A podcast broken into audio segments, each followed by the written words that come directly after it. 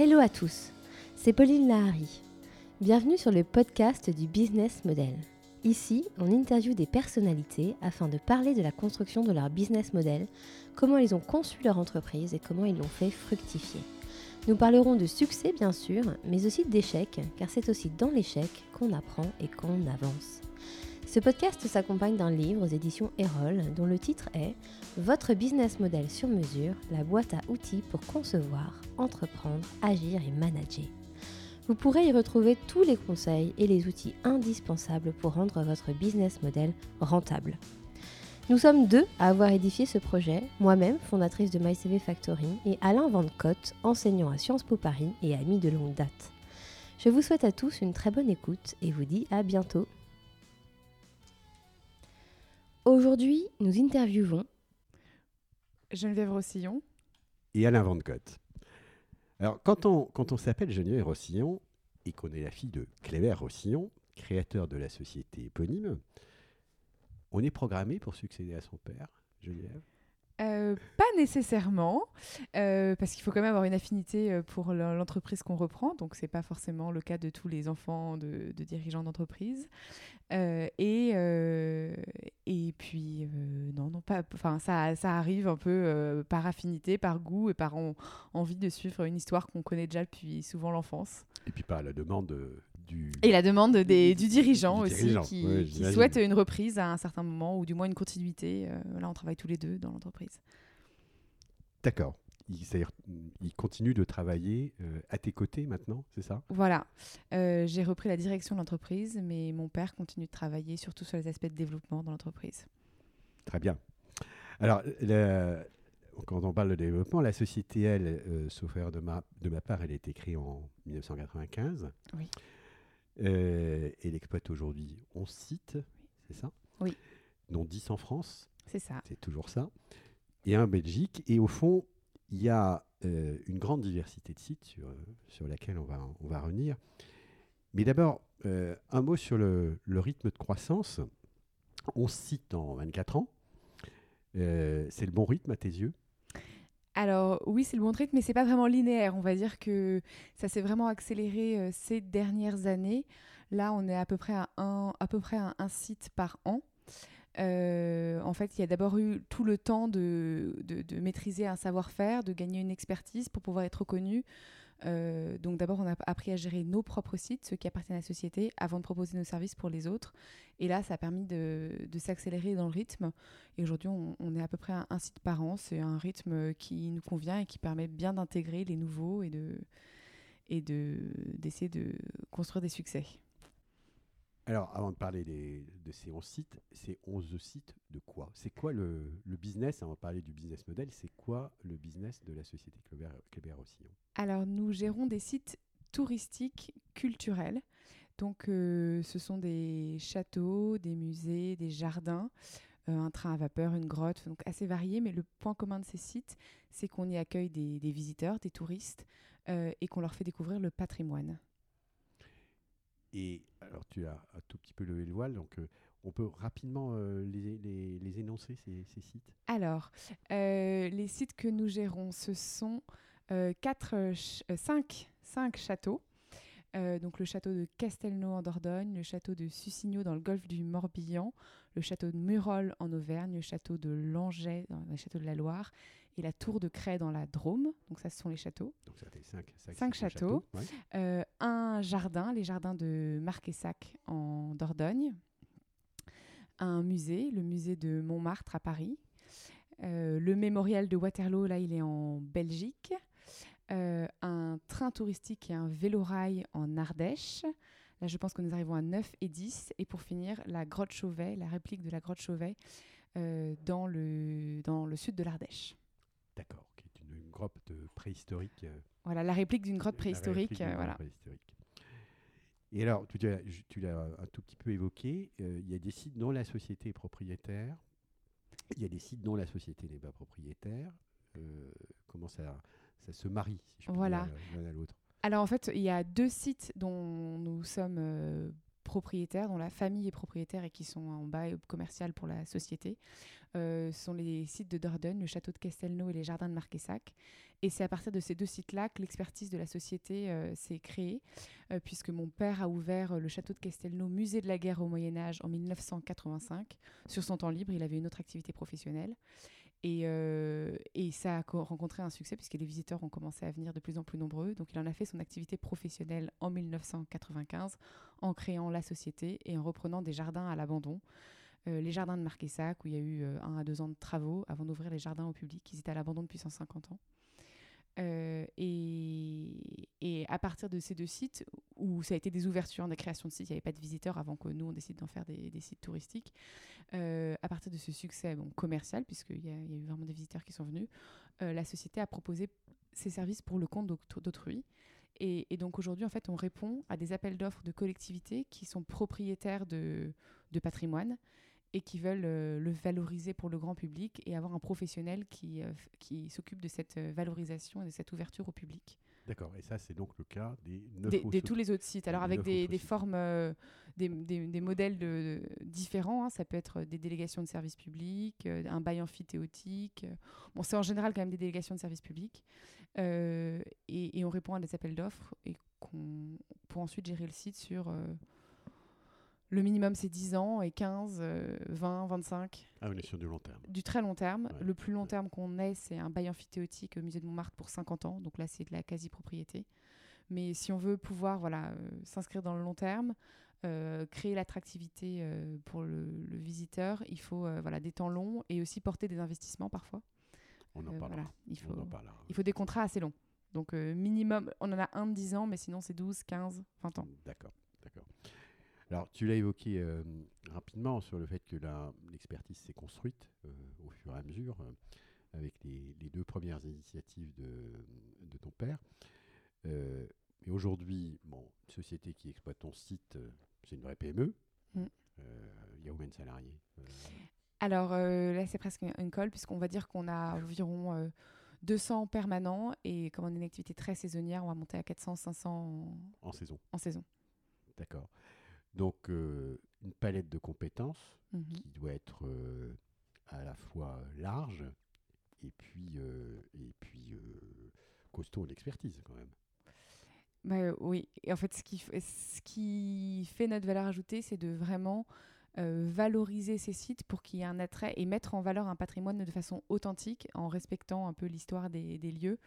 Euh, de façon à ce que les visiteurs euh, ressentent et, et, de la curiosité, de l'envie, apprennent des choses et, et, voilà, et créent ce succès. Et, donc l'expertise, c'est la, la, mise en valeur, la création d'un parcours euh, touristique. Donc quand c'est un château, il va falloir créer une scénographie parfois, créer un parcours de visite, valoriser les lieux et ensuite les entretenir, les gérer pour que ça soit vraiment un site touristique parfaitement entretenu et valorisé pour, pour tous. Alors tu disais la base, c'est l'appel d'offres. Hein. Mhm. donc c'est la réponse euh, à l'appel d'offres. Il faut faire un peu la chasse aux appels d'offres, j'imagine. Oui.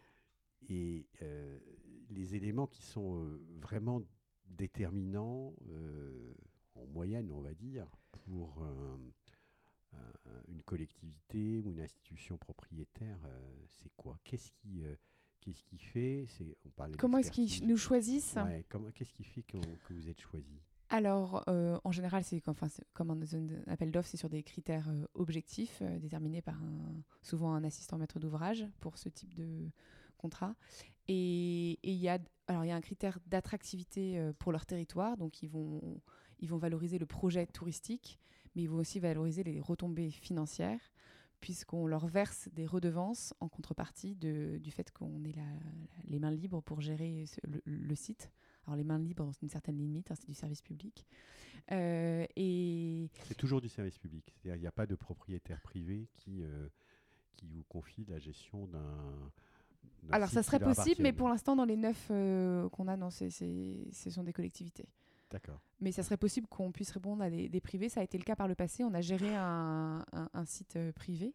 maintenant, le propriétaire l'a repris en direct. Euh, mais mais c'est possible aussi. Mais donc là, il y a quand même, pour l'instant, c'est essentiellement sur le modèle de réponse à des collectivités.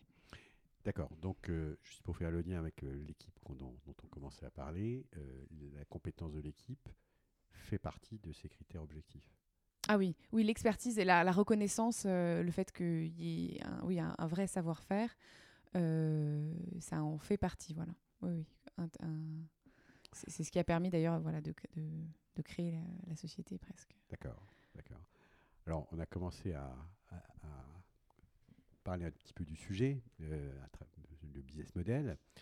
Tu l'évoquais à travers les, redevances, puis le, type de, contrat hein, qui, était, qui était signé avec la, société propriétaire ou la collectivité propriétaire. Tu peux nous en dire un peu plus? C'est quoi le business model de la, de la société? Comment la société, euh, tu vas parler de valeur ajoutée, comment la société crée son résultat? Alors, euh, on va dire que nous, vraiment, notre, notre savoir-faire, c'est d'accueillir des visiteurs. Donc, le chiffre d'affaires dépend complètement du nombre de visiteurs qui est accueilli dans un site touristique. Donc, on va s'intéresser à des sites touristiques qui ont un potentiel d'environ 200 000 euh, visiteurs. On les prend souvent, ils en accueillent 100 000, 80 000, et on, va développer l'attractivité pour qu'ils puissent en accueillir 200, environ 200 000.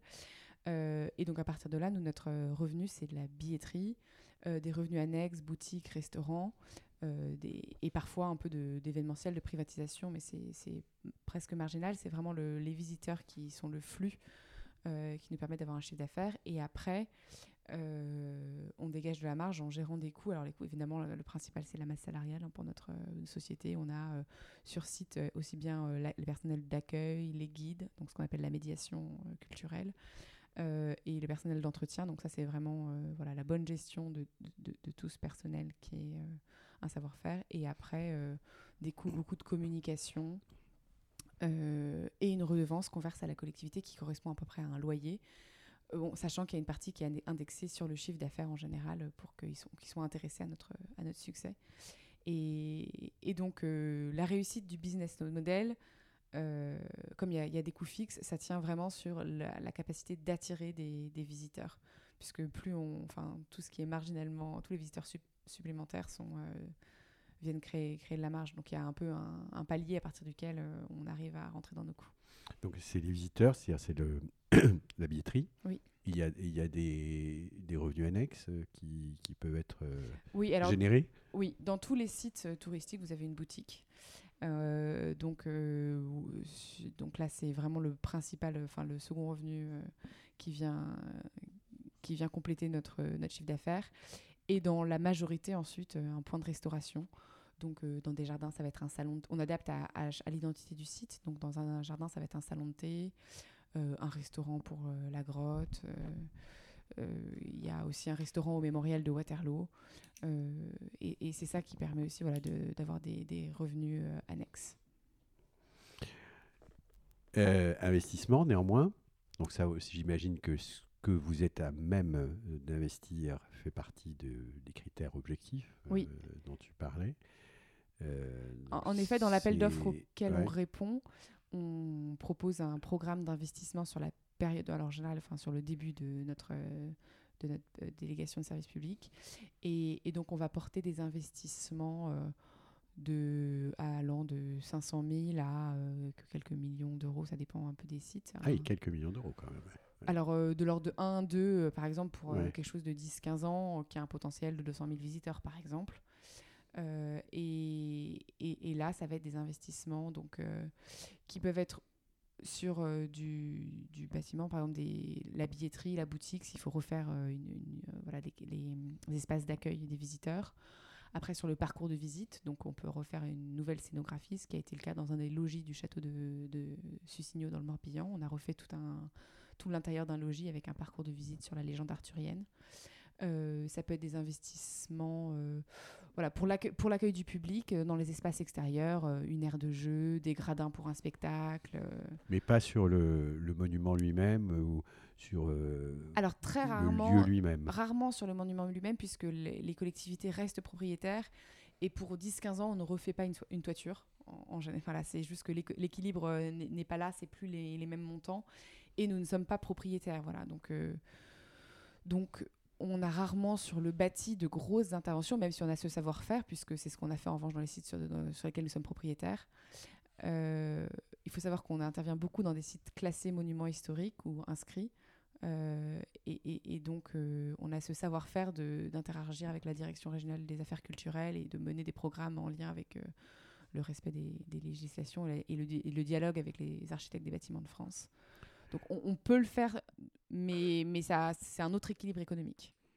Alors ces, investissements, euh, entre 500 000 euros et 2 millions, disons, mhm.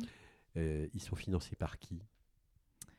Et ils sont financés par nous-mêmes. Alors après, on a recours à des prêts, des emprunts.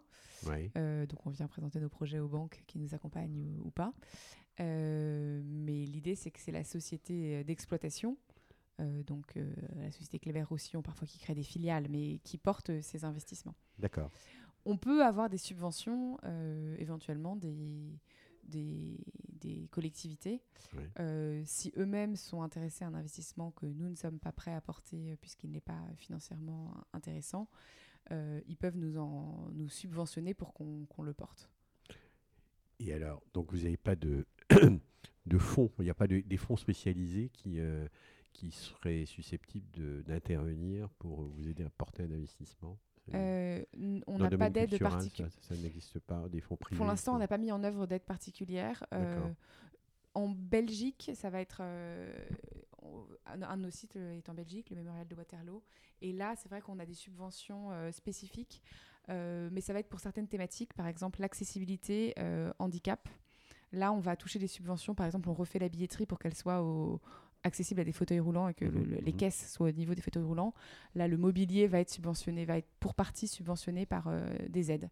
Mais, euh, mais c'est marginal dans les investissements qu'on porte finalement. Et parmi les banques euh, qui, qui, consentent des, mhm. crédits, vous avez des, des banques qui sont fidèles, qui sont de vrais partenaires. Ah, alors on est chaque fois c'est euh, on a non on a des banques euh, assez fidèles. Euh, on est soutenu depuis le début en fait par la, le Crédit Agricole de Dordogne puisqu'on est une notre siège social est en Dordogne. D'accord. Donc on a un lien particulier avec certaines banques régionales, mais mais après, on, met, on peut mettre en concurrence et, et, on va aller dans les banques des territoires où, où nous sommes en général, aller les interroger pour voir s'ils sont prêts à soutenir des des projets territoriaux. D'accord. Donc il y a, y a, un effet de capitalisation quand même qui existe avec euh, les investissements que vous faites sur les, sur les sites. L'un de nos invités, euh, Frédéric Mazzella, le patron de Blablacar, pour euh, ne pas le nommer, nous disait qu'il fallait distinguer la rentabilité, au sens compte d'exploitation du terme, de la profitabilité au sens bilan et, donc mm. valorisation d'une entreprise investissement compris. Donc ma question, elle est un, peu téléguidée. Hein. Euh, est-ce que la société est rentable? Est-ce que chaque site est rentable? Est-ce que la société est profitable euh, par rapport à ces investissements importants que vous, euh, que vous mettez sur, que vous concentrez sur les sites? Donc, en fait, les, les, sites, on, va, on va analyser par site. Les sites les plus matures sont, sont rentables. On dégage euh, un résultat euh, positif et, qui nous satisfait. Les sites les plus récents euh, doivent construire leur rentabilité puisqu'ils doivent construire leur attractivité. Et en général, ils n'accueillent pas suffisamment de visiteurs pour avoir encore un, résultat qui nous satisfait. Si on regarde les, investissements, c'est sûr que c'est ce enfin, sur le, long terme, c'est un critère, euh, un des critères premiers pour euh, pouvoir euh, ensuite aller, enfin répondre à un appel d'offres. Donc oui, là, c'est ce qu'on regarde en premier D'accord, mais ça, ça veut dire que les investissements que vous faites, ils sont valorisés quelque part. Ils sont valorisés quelque part contractuellement avec le propriétaire. C'est-à-dire en fin de bail, il y a une sorte de reprise, ah si je puis dire, qui, qui existe. Alors en fait, euh, dans les délégations de services publics, on qualifie les investissements bien de, bien de retour, bien de reprise, donc euh, selon à qui ils reviennent en, fin de contrat. Et, donc c'est sûr que le, propriétaire va regarder ce qui va leur, leur rester euh, en, fin de contrat et comment le, lieu va être valorisé. S'il leur reste bah, un nouveau bâtiment de billetterie, forcément en 10 ans ça s'amortit pas, enfin, il reste quelque chose. D'accord. Il y a un effet de, de profitabilité à travers la, reprise euh, en, fin de, en fin de contrat. Pour le propriétaire? Pour la Non, pour vous, pour, pour, pour, pour la société. Alors, nous... Vous, vous, vous, y retrouvez vos petits, si je puis dire, à travers les investissements que vous avez faits euh, lorsque le, la période contractuelle se termine. Oui, ah oui, oui, oui, c'est sur la durée. euh, On calcule euh, comment, comment ils s'amortissent, comment, comment est-ce qu'on on retrouve euh, un effet d'opti. Mais nous, en général, euh, tout, tout ce qu'on investit, la plupart, on le laisse euh, aux, aux collectivités. Donc, il faut compter sur, que sur la durée du contrat. D'accord. Euh, Oui, nous, faut- à, à l'issue, il ne nous restera, Oui, il il nous restera rien. faut viser juste. Voilà, faut viser juste, sachant qu'ensuite, on peut être appelé à, à répondre à l'appel d'offres à un nouvel appel d'offres pour euh, de nouveau remporter le, euh, la gestion du site qu'on gérait déjà auparavant. D'accord, oui, vous pouvez continuer. On peut continuer. Oui, continuer. Et ça s'est déjà produit euh, Euh, pas encore, puisqu'on arrive à l'issue de notre première délégation de service public c'est en cette fin d'année. ouais. Puisqu'en Ouais. fait, notre premier contrat euh, date de 2005 et arrive à échéance en 2020. C'est avec l'Institut de France, le château de Langeais. Donc pour la première fois, on va être mis en concurrence euh, pour un site que nous gérions déjà. On espère, euh, on, on est, on est candidat et on espère le remporter de nouveau. Alors, bon, on a compris hein, qu'il y a, y a quand même un peu de B2B parce qu'il faut, il faut gagner l'appel d'offres. Mais fondamentalement, le business, c'est un business B2C Oui. avec euh, des, des visiteurs euh, en direct, si je puis dire, qui, qui amènent la- le revenu, qui créent le revenu. Euh, comment on les recrute, tous ces visiteurs? Alors, euh, en, fait, euh, il faut que le, site touristique soit connu. On est souvent, la plupart de nos sites sont dans des régions qui ont un- une forte saisonnalité touristique, où en fait les gens viennent à la semaine en été, c'est du tourisme vert en Ardèche, en Auvergne, en Dordogne, dans le Morbihan. Euh, et, donc, euh, déjà, les sites qu'on a en général sont, visibles. Un château, euh, ça se voit dans, le paysage. Et après, on communique. Il y a beaucoup de bouche à oreille. Un château qui est connu, ça se sait dans les hébergements, les restaurants, etc. Et après, nous, on, lance des, plans de communication. donc avec de l'affichage, la distribution de dépliants pour faire savoir que le site existe. Et ensuite, ça va être le, euh, ça va être le, vraiment le bouche à oreille et le retour des visiteurs qui ont apprécié euh, le, le site et qui va faire que, que, que ce- ces retours positifs nous amènent de nouveaux visiteurs. Donc, ça veut dire euh, beaucoup de communication à travers les médias classiques et à travers les réseaux sociaux aussi. Et les, les collectivités contribuent à cette, cette communication-là Elles sont vraiment partenaires dans la... Euh, oui. Euh, ensuite, il y a vraiment une, partie communication euh, institutionnelle qui peut être pas mal portée par les collectivités. Par exemple, la réplique de la grotte Chauvet en Ardèche, c'est la notoriété de la, grotte originale qui fait qu'on va voir la, grotte, la réplique. Et donc, cette grotte inscrite au patrimoine mondial de l'UNESCO, toute la communication institutionnelle, le fait qu'on la retrouve dans les manuels scolaires, ça va créer vraiment de l'engouement pour aller visiter la réplique. Euh, oui, mais on sait que dans, dans le B2C, euh, le coût d'acquisition d'une clientèle, c'est important. Oui. Euh, donc en termes de ratio par rapport au chiffre d'affaires. Le chiffre d'affaires est de combien d'ailleurs pour la société? Alors, le chiffre d'affaires est de l'ordre de 17 euh, millions d'euros. 17 millions d'euros. Ouais, Euh, en croissance, donc euh, en 2019 ça sera meilleur. ouais, ouais. Et on, va, on- on va vers les 20 millions, allè- voilà. allègrement. Exactement. Et, et alors euh, les, les ratios pour de l'acquisition de clients, euh, on va dire que en moyenne par site, on peut dire qu'on dépense à peu près 1 euro par visiteur en communication. communication. 1 euro par visiteur. Voilà, ça vous donne le budget communication à peu près de la société qui est quand même conséquent euh, et qui se voilà et ça va comme comme on l'a dit des médias classiques à, du digital, de la com digital, de la distribution des pliants, de l'impression. Et ça, c'est- ces canaux de communication, tu les vois euh, à la fois aujourd'hui euh, évoluer, se transformer, et tu prévois qu'ils vont se transformer encore davantage? Euh, pour euh, recruter les visiteurs. C'est une question sujet. éternelle. La communication et les dépenses de communication, euh, ça évolue. On reste dans des territoires assez traditionnels, sur du tourisme assez traditionnel. On est assez peu à Paris, donc pour l'instant, les évolutions ne sont pas encore radicales, même si la parle de la notoriété. En fait, c'est plutôt la notoriété digitale qui compte beaucoup. Et, et aujourd'hui, ce qu'on retrouve comme les, les, les- le- les retours des visiteurs qui sont vraiment maintenant en ligne, euh, c'est plutôt ça qui a changé que les canaux de communication directement. Et, et c'est vraiment qu'il faut gérer sa notoriété euh, en, en- en ligne aussi, qui est un Et nouvel ça, aspect. et donc ça, c'est c'est fonction du site. J'imagine qu'un un, un site euh, comme celui de Waterloo euh, a une notoriété qui est différente d'un site comme celui d'un, euh, je sais pas, du Vélorail ou, de, Oui. ou, ou du, du- du train, euh, du, du train de l'Ardèche. Et, du, et là aussi, peut-être des canaux qui sont spécifiques de la, du type de notoriété du site, non? Oui, et puis en fait surtout de la clientèle, de la part, de la part des, des, des, différentes populations, et typiquement des, des étrangers.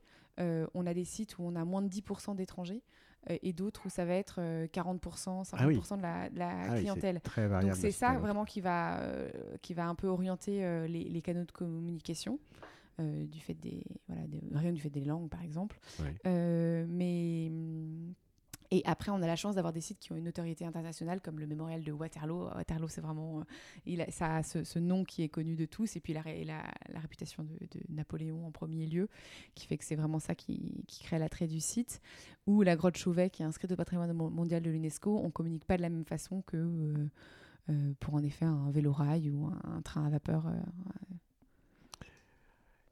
Et alors, toute cette clientèle, comment on la fidélise? Il y a un effet de fidélisation, il y a euh, un effet de deuxième visite euh, qui est fort dans le dans Alors, on a majoritairement des primo-visiteurs dans, dans, tous nos sites. Euh, en fait, ceux qu'on fidélise, c'est les prescripteurs. et ceux avec qui, sont vraiment des partenaires. Donc, ça va être vraiment les, les, les, hébergeurs des territoires dans lesquels nous sommes qui sont prescripteurs. Euh, les, certains pouvoirs publics, euh, les, enfin, les offices de tourisme, les, les mairies, tout, donc ça vraiment les partenaires, ça il y a vraiment un travail de, de, fidélisation et de partenariat. Euh, ce qu'on, la fidélisation pour nos, pour nos visiteurs, en fait c'est plutôt l'idée de créer du bouche à oreille et que et que eux-mêmes viennent, viennent en, parler et soient le porteur de nouvelles visites plutôt pour leur entourage plutôt pour leur entourage. la, deuxième visite à titre euh, en tant que visiteur euh, est moins fréquente. Euh, moins fréquente. Mais en revanche, des retours négatifs, même, même si on ne va pas attirer la dame vite, il faut vraiment que les gens soient très satisfaits parce qu'un retour négatif est, est, est, terrible. Alors, on n'a pas parlé beaucoup de la concurrence jusqu'à présent, mais concurrence, il y a. Il y a, il y a de la concurrence en France sur le. Parce qu'on a un patrimoine, il y a un patrimoine euh, historique monumental, fantastique en France. Et il y a de la concurrence euh, pour la société Cabernet-Roussillon Alors, il y, a plusieurs niveaux et types de concurrence. Il y a de la concurrence déjà en premier lieu quand on répond à des appels d'offres. On, on peut être deux, trois sociétés à répondre à des appels d'offres. Euh, des personnes positionnées exactement sur notre business model, c'est quand même assez rare. à l'échelle nationale, on est, euh, il y, a quelques sociétés qui sont capables de répondre à des appels d'offres euh, sur à peu près partout en, France, mais on va avoir parfois en face des concurrents qui sont euh, régionaux, quelqu'un qui a une activité plutôt similaire, annexe, par exemple plusieurs hôtels dans la région et qui mmh veut se développer sur le patrimoine, qui va répondre à un appel d'offres spécifique, mais mais il n'y a pas tellement exactement le business model de notre société, il y, en a peu. Parce que finalement, il peut y avoir deux types de concurrence. Une concurrence entre opérateurs, ce que, tu, ce que tu évoques là. Mais il peut y avoir aussi une concurrence entre clientèles. Voilà, et là, là c'est le deuxième type de concurrence. En effet, quelqu'un qui est une semaine en vacances euh, va visiter un, un budget euh, de, de, visite touristique euh, limité ou déterminé et, et, va visiter un certain nombre de sites. Par exemple, dans, les châteaux de la Loire, il y a une très forte concurrence euh, quand on est un, des, un des châteaux. Ou en Dordogne, euh, on voit bien que si des sites voisins euh, changent, leur, politique tarifaire, changent leur politique d'animation, leur, programmation culturelle, ont des nouveautés, ça impacte notre, propre réussite. Donc il faut être vigilant à, ce qui se passe dans l'écosystème touristique local. D'accord. Et les prescripteurs dont tu parlais, vous arrivez à, vous différencier vis-à-vis d'eux quand il y a une concurrence de clientèle possible euh, euh, bah c'est l'intérêt de, se renouveler euh, et d'avoir une programmation culturelle, qui, une programmation qui peut changer d'un été sur l'autre, puisqu'on va créer des nouveautés qui vont faire revenir les prescripteurs là, et, qui vont et, qui va leur, leur donner envie d'en parler autour d'eux et aux personnes qui peuvent influencer. Et la clientèle étrangère que tu évoquais, euh, jusqu'à 40% pour, euh, pour certains sites, c'est quel, est le site qui est, ah, C'est le mémorial de Waterloo. Qui est, bah ah qui a, alors qui est situé en banlieue de Bruxelles, donc vraiment auprès d'un hub euh, majeur, et, et, qui a la notoriété, une notoriété internationale. Et après, les, les, seconds sites qui ont le plus de visiteurs étrangers, ce sont ceux de Dordogne, avec la clientèle hollandaise, anglaise, italienne, espagnole, donc assez européenne. Pas à Paris, le musée de Montmartre, c'est pas Euh, le musée de Montmartre, 30%. 30%, quoi. Euh, Oui, quand même. quand même. Mais comme c'est un musée qui fait aussi beaucoup d'expositions temporaires, euh, l'exposition temporaire s'adresse pas mal en, premier lieu à un public parisien qui euh, est féru euh, voilà, de, de- de culture et d'exposition et qui suit une la programmation parisienne. Néanmoins, les 30% de clientèle étrangère euh, du musée de Montmartre, c'est par le biais des, des guides touristiques, tout simplement, euh, Internet ou papier, ou par le biais de prescripteurs aussi? Euh, alors, c'est- d'abord par le, grâce à, l'emplacement et par les, canaux classiques, mais c'est aussi parce qu'en effet, on travaille avec euh, éventuellement des, tours opérateurs ou, ou voilà, des- on, peut avoir parfois ensuite du, de la clientèle groupe qui pour fonctionne aussi pour les étrangers. Donc, euh, euh, travailler avec des tours opérateurs euh, de, certaines, de certains publics, avec certains publics étrangers peut permettre d'attirer cette clientèle. On va reparler un petit peu de l'équipe. Euh, tu disais 200 permanents, Oui. avec, j'imagine, une équipe sur chaque site, et des, comment dirais-je, des, des équipes sur site qui ont accompagné le développement du site. Euh, Il y a, Ah oui. il y a, il y a un vrai euh, savoir-faire local qui s'est créé euh, autour, au- autour du site. Oui, euh, on, alors on a, on a en effet plusieurs types d'équipes. On a des équipes euh, dans nos sites touristiques, donc là qui sont chacun, qui ont chacun un directeur de site, et ensuite euh, les, équipes, donc on avait dit de de- d'accueil du public, euh, de, médiation culturelle, les guides, d'entretien, et après les, les équipes des- des- du siège qui sont capables d'intervenir sur plusieurs sites, euh, sur les aspects aussi bien financiers, juridiques que culturels. Donc euh, par exemple, on a une directrice culturelle des- pour tous les châteaux médiévaux qui est capable de mettre en place des nouveaux des nouvelles scénographies, de faire la politique d'animation, la politique pour les scolaires, qui sont un public très important aussi. Ah oui, les scolaires, Et- oui. Là, euh, et là c'est un vrai savoir-faire de, de la société et des équipes qui sont euh, historiques, qui sont là depuis longtemps et qui travaillent avec des, on travaille avec aussi des partenaires ou des prestataires euh, qui sont souvent les mêmes de- depuis longtemps, même si on se renouvelle, il y a quand même ce, ce savoir-faire qui, qui fait qu'on on arrive à capitaliser sur le fait qu'on a plusieurs sites. Et le recrutement des saisonniers, euh, là, euh, j'imagine que la, la phase de recrutement est, est passée. Euh, Alors là, nous sommes le, le- le 2 juillet. On est le 2 juillet. Nous sommes le aujourd'hui. 2 juillet, en effet, c'est maintenant que la, la saison commence et va battre son plein. Euh, tous, nos, tous nos saisonniers sont recrutés, les derniers sont arrivés, les contrats les plus courts de saisonniers sont ju- juste sur euh, juillet-août, donc ils sont tous arrivés là. Et et c'est bouclé en début euh, février-mars, euh, avril, euh, voilà. Et avec Donc il y a un moment euh, un peu coup de feu dans la maison, si je puis dire, Voilà. pour recruter les 400 ou 500 saisonniers dont, euh, pour arriver au 200 chiffre de non, 400. non, donc on- acheter- voilà. euh, oui, aux 400 Voilà. saisonniers, Euh, oui, mars-avril, Ouais. mars-avril, c'est là qu'on recrute toutes nos équipes. On fait un premier test aux vacances de printemps, où déjà on commence déjà à monter en, en puissance et, et pour arriver, on va dire mi-juillet à fin août, c'est le, le très gros de la, la saison. On accueille 50% des visiteurs euh, juste sur cette période, en juillet-août, dans la plupart des sites. Euh, alors ça va pas être le cas au musée de Montmartre, hein, mais on parle des, des sites qui sont dans des régions euh, touristiques. D'accord, qui ont un, côté plus, plus, plus saisonnier. Oui. Euh, bon, clientèle touristique, tu l'as souligné à plusieurs reprises. C'est quoi les aléas d'exploitation pour une, entreprise comme, euh, comme, la société euh, que tu diriges? Alors, euh, on va dire, euh, c'est assez prévisible. Dans, beaucoup de sites, c'est assez prévisible le nombre de visiteurs qu'on va accueillir. Mais, alors, comme dans, le, dans le tourisme, le premier aléa, petit aléa, ça va être la, la météo. hein. C'est- ça, ça influence beaucoup et ça explique beaucoup. euh, bon, alors, sur, du, sur des, pas sur le long terme, hein, mais sur euh, une année, une saison, euh, vraiment, euh, la, la météo peut expliquer vrai, Il beaucoup. faut que la météo soit bonne. En moyenne. Euh, pas forcément bonne. Euh, par exemple, les châteaux, et s'il pleut en été, les gens vont visiter des Ah, châteaux. ça- peut jouer dans les deux sens. Ça peut jouer dans les deux sens. Euh, pas forcément trop bonne. Euh, typiquement, l'été dernier, il n'a pas plu de l'été dans le Morbihan. C'est quand même assez. En 2018, il y a eu deux jours de pluie dans le Morbihan presque. Ce n'était pas bon pour nous, les personnes sont restées sur les plages. ça fait une relative mauvaise saison. et après, et après c'est vraiment les facteurs, mais bon, à des, plus grandes échelles, c'est les facteurs d'occupation des, territoires. si, par exemple, le taux de remplissage des hébergements dans le, dans le, sur le territoire va pas mal influencer nous, notre, notre clientèle. D'accord. Euh, donc en fait déjà il y a le nombre de personnes qui viennent sur le territoire et ensuite notre capacité à attirer les personnes qui sont sur le territoire. Il y a, deux, deux, niveaux. Euh, une fois qu'ils sont sur le territoire, quel euh, pourcentage est-ce qu'on en attire?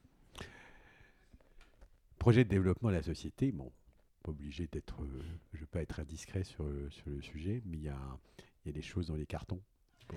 Alors, parce que là, tu as parlé d'un rythme soutenu d'ouverture de sites ces, ces, dernières années. Euh, oui. Là, vous avez d'autres projets? Alors, on a ouvert, on a acquis notre, euh, notre dernier site hier, le 1er juillet. On, a, ah oui. voilà, on, on, est devenu euh, gestionnaire de la Tour de Craie dans la Drôme. au début avril, on C'est quoi la Tour de Craie La Tour de Craie, c'est le plus haut donjon de France. Ah oui, carrément. Voilà, donc, euh, et qui a été une prison d'État euh, du 17e au 19e aussi. Donc il y a tout un patrimoine historique assez, chargé, beaucoup de choses à raconter. Euh, et, donc c'est notre dernier site.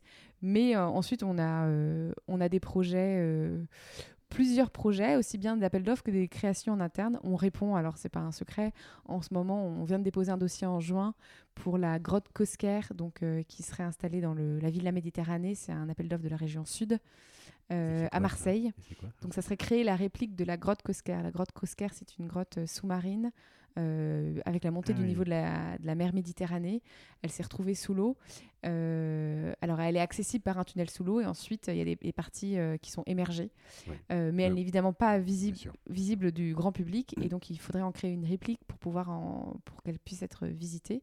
Donc on répond à, ce projet touristique où là il y a on porterait l'investissement. Donc ça c'est un projet de développement, mais il faudrait voilà l'appel d'offres est, en cours. Nous sommes deux sociétés à, y avoir répondu. Euh, on le saura dans l'année qui vient. Euh, il va y avoir plusieurs phases. Et ensuite, on est toujours en veille pour d'autres euh, appels d'offres, d'autres collectivités. On est, on est assez souvent sondé, puisque, comme on l'a dit, le patrimoine français est très, très riche. Donc, il y a énormément de, de sites qui ne sont pas forcément mis en valeur et pour lesquels on est interrogé sur notre intérêt. Euh, et après, on a aussi des projets complètement propres, par exemple la création d'une ville romaine euh, près du pont du Gard. Alors là, ça serait, c'est un projet sur lequel on, planche depuis, euh, depuis quelques mois, quelques années, mais qui serait un projet où, qu'on créerait, qui serait une création de la société qui ouvrirait dans quelques années. Donc c'est vraiment du long terme. D'accord, d'accord. Alors, on l'a vu avec le, avec le site de Waterloo, le modèle, le business model, il, est, il peut être exportable. Euh, c'était une première, le site de Waterloo. Et toi, dans, tes, dans les idées ou dans les idées euh, familiales, il, y a il pourrait y avoir d'autres choses À l'étranger? À l'étranger? C'est compliqué d'exporter à l'étranger. Ce qui est compliqué, c'est qu'on est sur des thématiques patrimoniales et culturelles, et donc faire gérer par un étranger du patrimoine culturel, c'est pas forcément euh, bien perçu, bien accueilli par, euh, par le, grand public ou les collectivités. Il y a un sentiment de, ne plus être propriétaire de son patrimoine. Euh, néanmoins, il y a un savoir-faire français quand même qui est, qui est, assez reconnu dans la mise en valeur du patrimoine, le respect de, du patrimoine. Donc il y a, il y a, il y a quand même un un, potentiel. Euh, c'est pas le principal axe de développement. On va s'intéresser à, aux projets les uns après les autres avant d'avoir une stratégie euh, générale. D'accord, d'accord. Euh, on va aller vers un peu vers la fin de l'interview parce que ta, mm. ta petite fille, te, ta toute petite fille te, te réclame. justement, une question un, peu plus personnelle, Geneviève. comment on concilie la vie de chef d'entreprise avec euh, des sites euh, partout en France quasiment, plus à Belgique maintenant. Et puis une, une, vie familiale, pas très euh, simple. bah c'est vrai que c'est bon, c'est aussi ce qui fait enfin un peu enfin qui, qui, génère de l'enthousiasme parce que c'est une c'est une société qui est implantée partout et donc qui demande beaucoup de déplacements pour aller voir tous les sites que nous exploitons. Donc dans tous les départements que j'ai cités, plus en, en, Belgique, ce qui fait qu'on est souvent sur la route et souvent dans des trains. et... Mais l'avantage d'être d'être de sa propre entreprise, c'est qu'on est complètement enfin, son emploi du temps, on, gère complètement son emploi du temps qu'on peut adapter à, son, aussi à son agenda personnel. Euh, donc euh, il y a la contrepartie de la flexibilité qui fait que c'est qu'on y, qu'on y arrive, et puis aussi euh, des personnes en face qui sont suffisamment à l'écoute pour s'adapter aux besoins. Et il y a une gouvernance familiale, j'imagine, de la, de la société. Alors, c'est une société très familiale puisque le capital est, est 100% familial, mes frères et sœurs, mes parents. Euh, donc, euh, qui, qui, suivent l'activité comme on l'a toujours fait. Et, et, puis, en fait, euh, nous, nous sommes une société qui sommes une filiale d'une holding familiale. Qui elle est dirigée par ma mère. Et la holding familiale intervient dans d'autres domaines, l'hôtellerie, l'immobilier. Et, donc, ma, patronne, c'est ma mère. Donc, la gouvernance finale est, faite par ma mère. D'accord. Euh, alors juste pour terminer, euh, Geneviève, toi qui as qui a grandi finalement euh, dans cet univers de, cette, cette familiale, est-ce qu'il y a une anecdote que tu pourrais nous, nous raconter Ah, alors je ne l'ai pas préparé, mais je suis sûre qu'il y a des tas d'anecdotes. Oh Qu'est-ce qu'il pourrait y avoir comme anecdote? Euh, Là, là j'ai pas forcément d'anecdote, mais j'ai un temps fort. Euh, on va dire que la, grotte Chauvet, qui est une grotte euh, qui, a, enfin, qui a été inaugurée par notre société, la réplique de la grotte Chauvet, on, a, on a pu faire, j'ai pu visiter la, la grotte originale. Ah euh, qui est visitable par quelques dizaines de personnes par an. Euh, et donc, je suis entrée dans la grotte Chauvet 1, la grotte Chauvet qui date d'il y a 35 000 ans, dans 36 000 ans, où les artistes euh, aurignatiens ont, peint. Et ça, c'est vraiment, c'est vraiment, une chance inouïe. Ah oui, oui, oui, là, c'est très émouvant de voir ce premier chef-d'œuvre de l'humanité. donc voilà, on a quand même, on touche des sujets fabuleux. D'accord, mais la réplique est quand même pas mal. Et la réplique, euh, est... non, et la réplique est fantastique. Euh, tous nos guides ont visité l'original pour avoir vraiment l'authenticité du discours, tous nos guides permanents. Euh, et, vraiment, on, nous, on embarque nos clients dans toute une histoire. ils sont plongés complètement dans la réplique. je crois que c'est vraiment ce qui, ce qui permet d'avoir cet attrait et d'attirer plus de 400 000 visiteurs par an. Bon, bon, ben, ça donne en tout cas des idées, ou ça donnera peut-être à nos lecteurs des idées, pas pour cet été 2020, 2019, pardon, parce qu'on y est déjà, euh, mais par contre pour l'été 2020, après, la, certainement, on espère. la sortie du livre. Merci beaucoup Geneviève. Je vous en prie. Hello à nouveau. Nous espérons que l'épisode vous a plu et que vous aurez appris quelque chose de nouveau. Je rappelle que tous les épisodes sont disponibles sur les plateformes habituelles SoundCloud ou iTunes et si vous suivez nos aventures et aimez tout notre travail, n'hésitez pas à venir nous le dire en commentaire sur Instagram, at mycvfactory.com ou sur LinkedIn, sur nos propres profils. Vous pouvez aussi nous ajouter des étoiles sur iTunes, cela aidera vraiment à faire connaître le podcast et le livre par la même occasion, que vous pouvez d'ailleurs vous procurer sur Amazon, la FNAC et bien d'autres enseignes encore. Je vous souhaite une super belle journée et vous attends la semaine prochaine pour un nouvel épisode riche d'apprentissage et d'enseignement. À très vite